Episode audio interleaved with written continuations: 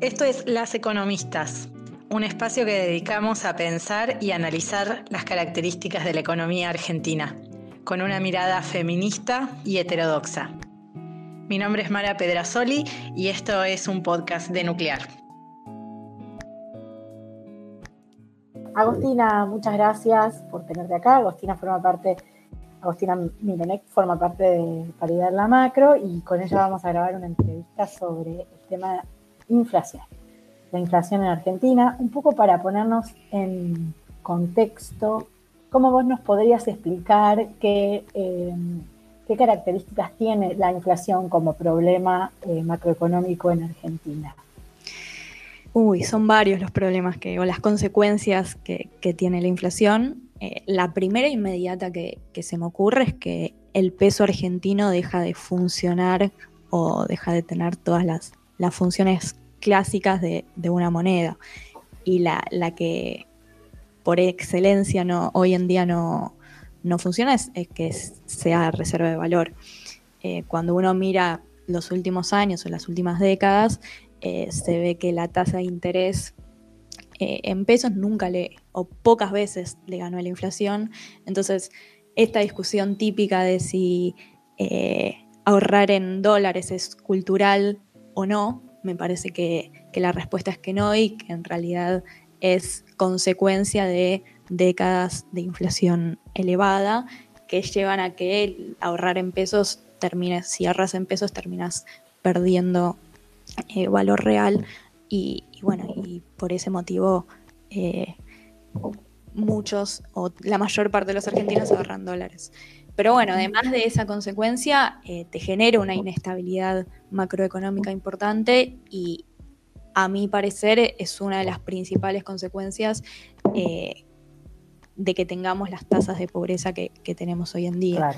Eh, o sea, perdón que te interrumpa, pero es como, o sea, es como que es el otro espejo, es la otra cara del espejo de eh, la devaluación cambiaria. Cuando uno dice enfrentamos recurrentes crisis de, eh, cambiarias y por, el, la otra cara es que la gente no quiere ahorrar en pesos y por eso se va todo a dólares y por eso las crisis cambiarias, ¿no? Y está la inflación es la base de eso, es como el problema que que subyace a toda otra serie de crisis que, como decís, llevan a la pobreza. Sí. Eh, sí, tal cual. Eh, y me parece que, bueno, esto que decís que, las crisis cambiarias, eh, históricamente cuando, cuando sube el tipo de cambio se acelera la inflación y, bien, como decís, cuando, cuando los pesos van a los dólares, eso termina convalidando más inflación. así que que sí, te diría que, es la contracara también de, las crisis cambiarias recurrentes que, tuvimos en la historia. Bien, eh, sobre la, frase que, forma parte ya del, ideario eh, argentino, eh, la maquinita, la emisión de pesos y ese es el factor inflacionario que está adelante, digamos. ¿Qué, ¿Qué opinión tenés sobre eso? Me parece que, la situación es un poco más compleja que simplemente decir la misión es la única causa eh, de, la inflación argentina en nuestro país. Sí, a mi parecer se puede pensar que la misión monetaria es la raíz eh, o, el inicio de un problema inflacionario, pero nosotros que ya tenemos inflación eh, de dos dígitos anual hace décadas, me parece que el problema se tornó un poco más complejo y eh, tenemos una inercia inflacionaria que hace que el problema no se solucione únicamente con cortar la emisión monetaria.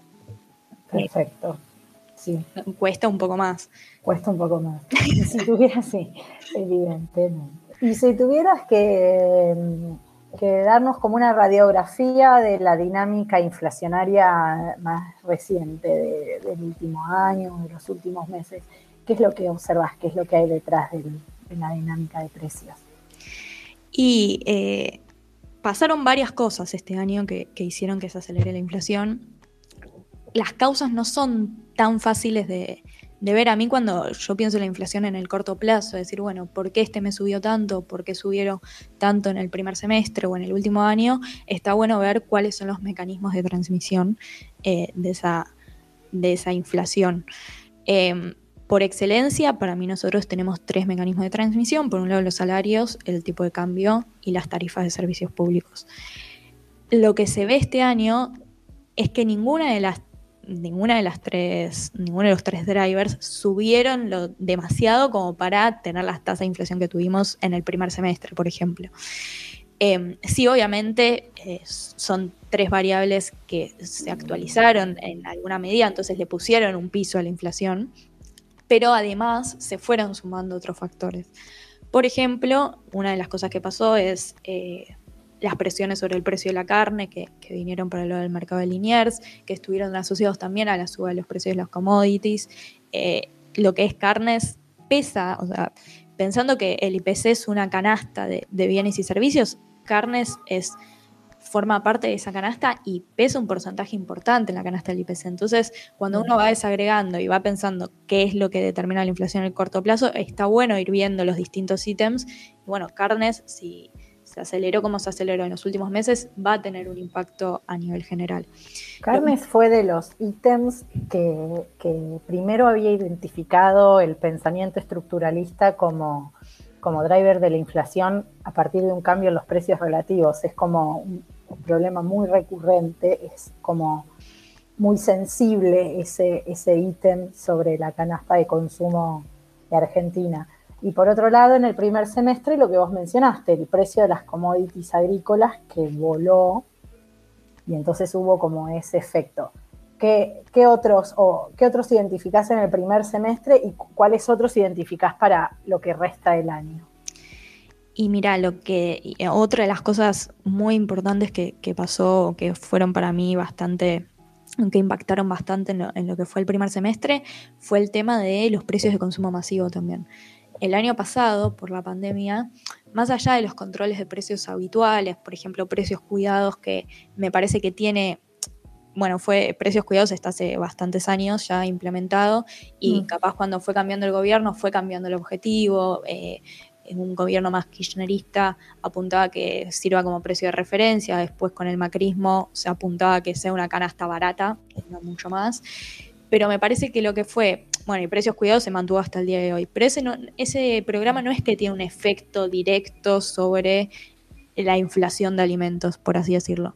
El tema es que cuando se implementó precios máximos, eh, que fue a raíz de la pandemia y que al principio fue como, bueno, qué bueno que tomaron esta medida para, en un contexto de crisis, contener los precios de alimentos. Eh, pero bueno, se extendió mucho eh, y de hecho se extendió hasta bueno, hasta junio, recién en mayo, junio desarmaron el programa de este año. Claro. Y si bien se autorizaron aumentos el año pasado, no alcanzaban para, para, terminar con el atraso. Y algo que se ve, por ejemplo, mirando los números de GBA, porque a nivel general, a nivel nacional, digamos, no hay tanta desagregación en, el IPC, pero mirando, por ejemplo, en los números de GBA, se ve que lo que es lácteos ya en el primer semestre subió más de lo que todos, de lo que toda la suba de 2020. Em, nosotros desde, desde el lugar donde trabajo armamos un IPC que solo tiene en cuenta los bienes de consumo masivo y el año pasado cerraron con una suba de 20%, la inflación fue 36%.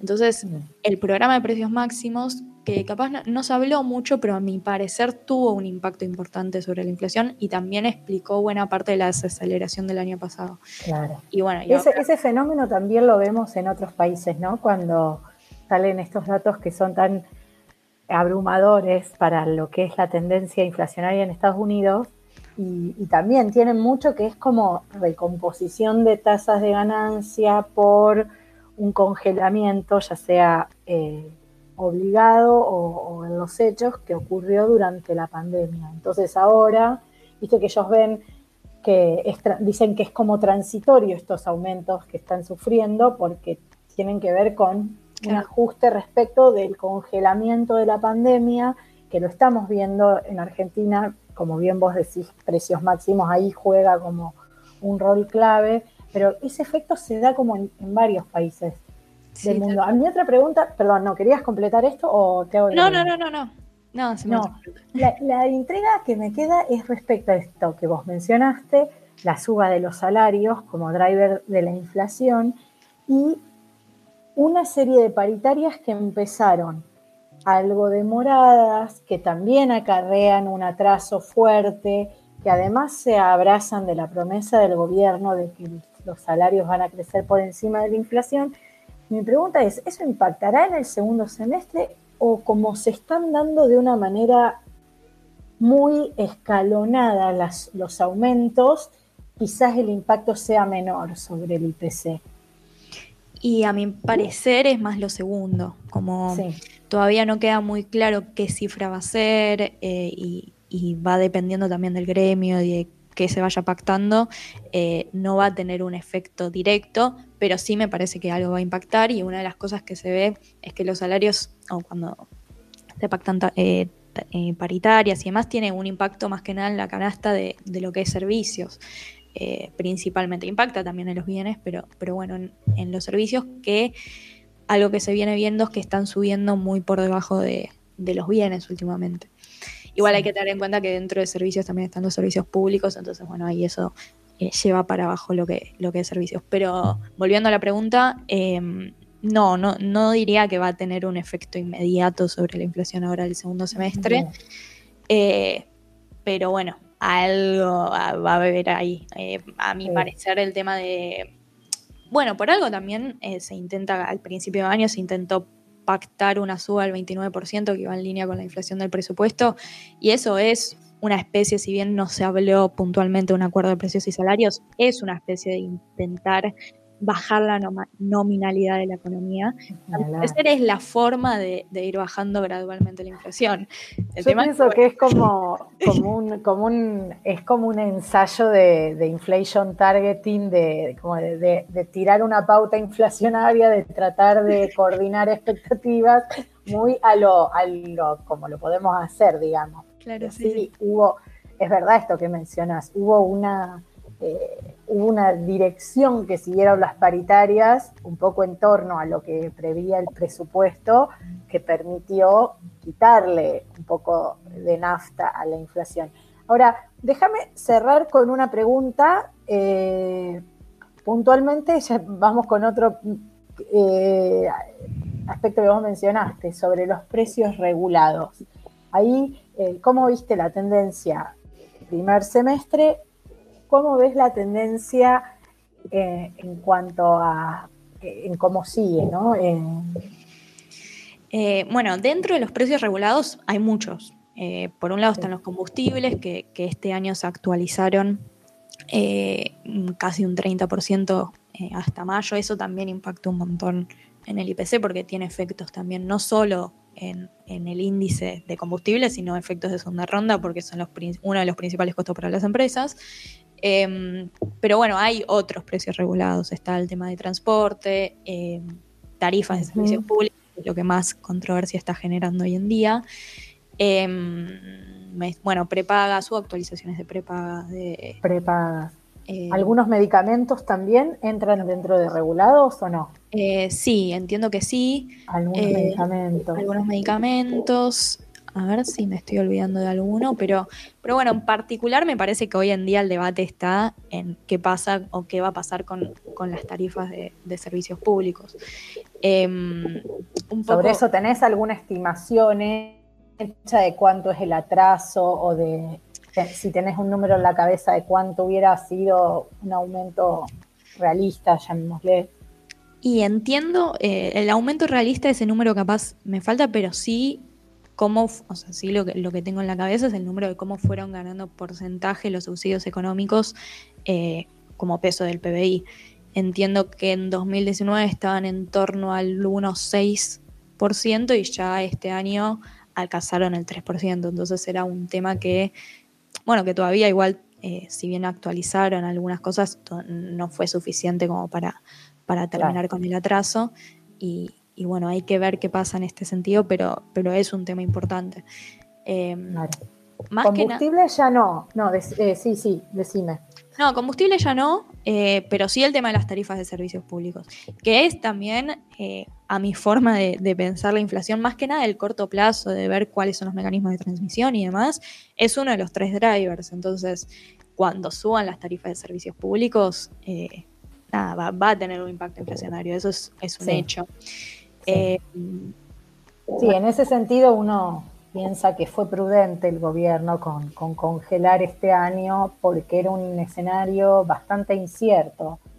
Yo creo que si la pandemia hubiera forzado un eh, más encierro, una segunda ola más severa este año, eh, no sé, tal vez se podría haber aflojado algo de la actualización de las tarifas pero en un escenario donde vos no sabías si la inflación se iba o no a desmadrar, creo que el gobierno no quiso quitar el pie de, ese freno y además, eh, otro que hablábamos al principio, o sea, la pobreza está en, un, está en una situación muy límite y cuanto menos uno contribuya a eso, creo que en lo inmediato es mejor. Después hay que ver cómo, cómo se resuelven las cuestiones más estructurales más a mediano plazo, pero digamos, por fuera de la dinámica de precios había argumentos sólidos para el gobierno para tomar las medidas que tomó.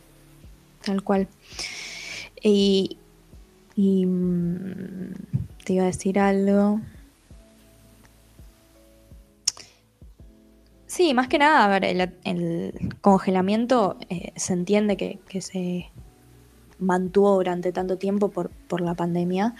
Eh, pero sí, igual mi duda ahí es hoy en día si, si convendría actualizarlas. Eh, viste que en un momento se habló de segmentar a los usuarios eh, para que se incremente el pago únicamente a los que pueden pagarlo. Me parece que esa también podría ser una buena salida. Más que nada porque en realidad a mí lo, lo, que me pasa, digo, bueno, estamos en un contexto muy complejo, tenemos la pobreza en una cifra muy preocupante, eh, pero digo, bueno, los subsidios económicos que se están usando hoy se podrían usar de una manera un poco más eficiente como para apalear esa pobreza que, tenemos hoy en día. Eh, capaz no es tan fácil implementarlo y, obviamente te va a acelerar la inflación y estamos en un contexto muy complicado, entonces nada, sería como aumentar el descontento social, pero me parece que el tema también de, los subsidios económicos a las tarifas de servicios públicos es que si bien son progresivos porque cuando uno mira o separa los hogares por ingresos, ve que son progresivos porque representan, el gasto en tarifas representa una proporción mayor para los, para los sectores de menores recursos en comparación a los que tienen más recursos. Entonces, en ese sentido, bueno, ayuda bastante a los, a, los hogares eh, de menores recursos, pero al mismo tiempo, en términos absolutos, eh, esa plata que, subsidia el, Estado va más a eh, los sectores de mayores recursos. Es decir, se dice que es pero rico en términos económicos. es un término medio raro, pero entonces digo, bueno, esos subsidios capaz se pueden ir directo a la UH o a bajar la alícuota del impuesto. o sea, hay unas formas más eficientes. Sí, sí, sin duda, sin duda. Pero parece que no es tan sencillo, ¿no? Ahora firmaron algunos acuerdos de la Secretaría de Energía con CONICET. Parece que es un tema bastante pantanoso. Sí, no es tan fácil. No, de todos modos tiene, tiene, tiene dos años más. El gobierno puede puede sorprendernos de un momento a otro con, con, una nueva versión de, los, subsidios energéticos. Bueno, a vos, eh, creo que hasta acá hemos tratado varios, varios temas. Si querés agregar algo. Eh, eh, no, por mi parte no. Así que se me ocurra, no. Sí que, que, bueno, es importante el tema este que hablábamos al principio de, un acuerdo de precios y salarios en, algún momento cuando, como para poder empezar a, implementarlo, eh, si está bueno es, o es importante partir de un lugar donde los precios relativos más o menos estén alineados, porque también puedes tener el problema de que pauta, es, pautas y decís, bueno, negocias con los distintos sectores y decís, bueno, la pauta es tanto por ciento y después, por ejemplo, actualizaste las tarifas, te aceleró la inflación y te truncó. Eh, claro. Entonces, bueno, es, como, eh, debería ser un plan que, abarque muchas aristas, digamos. Claro, sí. Eh, y que tiene que ver como con cierto ordenamiento o, por lo menos una, un esfuerzo en esa dirección, no sorprender a, a los empresarios con aumentos que no hayan sido puestos sobre la mesa y de alguna manera tratar de ordenar algo de, esa dinámica, ¿no? Sí, tal cual. Yo creo que es interesante que, se puede como alimentar mucho de, muchas aristas esa mesa de acuerdo, de gran acuerdo precios y salarios. Y, sí, sería, sería positivo. Veremos. veremos qué pasa. Queremos ver, veremos ver buenos resultados, veremos, veremos. Bueno, Agos, eh, de vuelta mil gracias. Bueno, muchas gracias. Esto fue Las Economistas. Ingresa a www.nuclear.com.ar para ver más contenido de economía con una mirada feminista.